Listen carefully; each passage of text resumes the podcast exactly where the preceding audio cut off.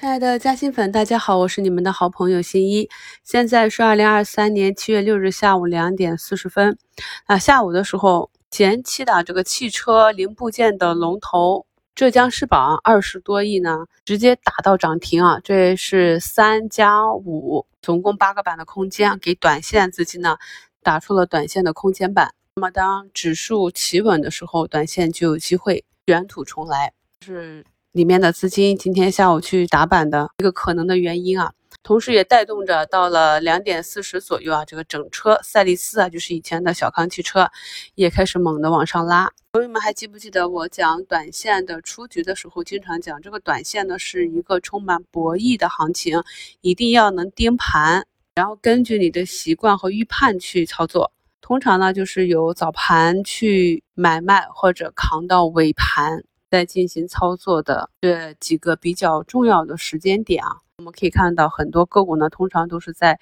下午两点半以后尾盘之前才选择去拉升或者破板的，这都是我们可以积累的经验。下午呢，这个中科磁业也是从水下啊拉上，拉到了十一个点，在它的带动下，金立永磁啊也是拉出水啊。金立永磁呢，今天是对比昨天的这个阳线，是在均线上方收了一个小十字。公告呢是下周二确权要高转送吧，朋友们可以持续的跟踪一段时间，看一看接下来这个股价如何运行。小军工哈利波特在前期走出六连阳之后，昨天呢在关键的压力位呢是高开低走，走出一个放量的十字星啊，那目前呢是慢慢的修复，再次去攻击上方的年线。经常在节目里跟大家讲我观察到的这些现象，也是我们去区分资金流向和个股板块强弱的一些方法。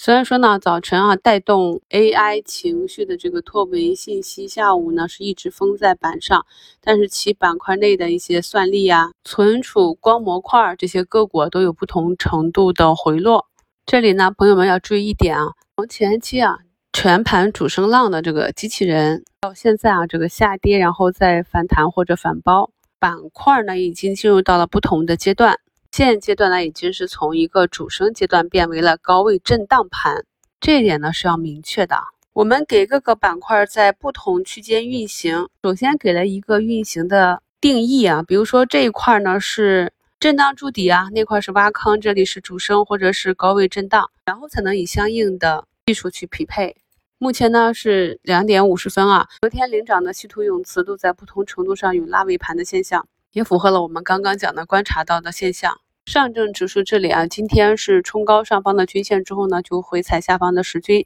那目前呢是收在十均之上，这里的两根阴线基本上就打到了此轮上涨的中位附近。那接下来就是看上证的十日线的得失。接下来一两个交易日啊，指数止跌企稳，再次反身向上的话，这里就是一个标准的二买。这两天市场的下跌呢，都是有非常明显的缩量。在今天早评里也跟大家去讲了如何去判断市场和个股啊是下跌还是上涨过程中的回踩。朋友们呢可以根据我分享的方法啊去持续的跟踪一段时间。其实呢是市场的下跌还是上涨过程中的回踩，还是有比较简单的办法去区分的。我在平时的节目中呢发现一些我认为看盘还比较重要的内容，就会把它累积起来放到我们的专享直播中啊跟大家分享。所以本月呢也会跟大家去讲如何去区分市场中真实的下跌啊，以及诱空的回踩。还有一点要理解啊，在整个市场和股价向上运行的过程中，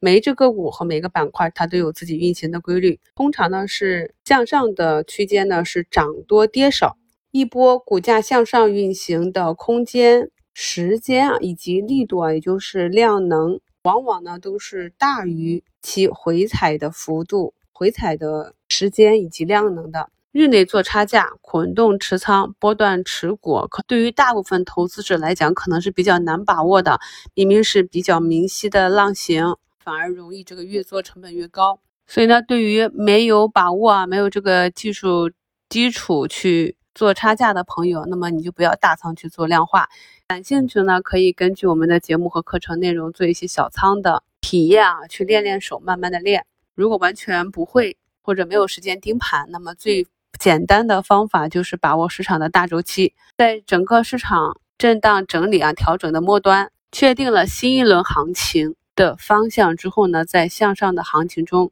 看好的板块和个股啊，按照技术去分仓布局之后，就耐心的持有到整个市场这个三浪上涨结束，或者是你的板块触发了整个板块上涨结束啊，中期调整，然后再集体做出局就可以。昨天的五评里啊，给大家贴的图一就是预期与图形仓位相匹配啊，也是看到昨天这猪肉里边的这个牧原跌破了短期震荡的平台，所以拿出来给大家看一下啊。那么看到一个周阴线下跌之后呢，今天是有资金去尝试着做止跌的，然后板块内的弹性标的唐人神啊，今天盘中呢是一度摸板，最终还是破板了。朋友们在看着这个板块和板块中均的走势去做短期这个龙头的短期套利行情的埋伏的时候，一定要带好出局。不管是你埋伏到了或者没埋伏到啊，一定要给自己的这笔投资设定一个交易时间啊，切不可短线变中线，中线变长线。近期啊，这个猪企价格啊，不管是向上还是向下，都算是有异动了。那从做猪肉期货的朋友那里。得知啊，他们的预判呢是在七月底左右，生猪期货呢会出一个底部。他们说呢还差一个急跌啊，这个还是要继续观察。最后再分享两个干货啊，一个就是进入到七月呢，主板这里七月十五日之前，如果业绩有比较大的变化，新一季度的净利润啊增减超过百分之五十的，都是要求强制出中报预期的。所以埋伏主板业绩预增的资金，大约呢也会在这个时间节点去选择做兑现。第二点呢，就是对于短期涨幅比较大，已经进入一个高位震荡行情的这些板块个股里啊，通常尾盘突然的拉直线大涨，这里呢是一个短期技术的减仓点，而不是追涨点啊。类似的案例呢，在前面酸力龙头。寒武纪啊，六月二十日尾盘突然拉涨了十二个点，后面怎么走的，我们也是持续的跟踪讲解了，把节目中课程中涵盖的一些小知识点贯穿起来，不断提升我们的操作胜率。感谢收听，我们明天早评见。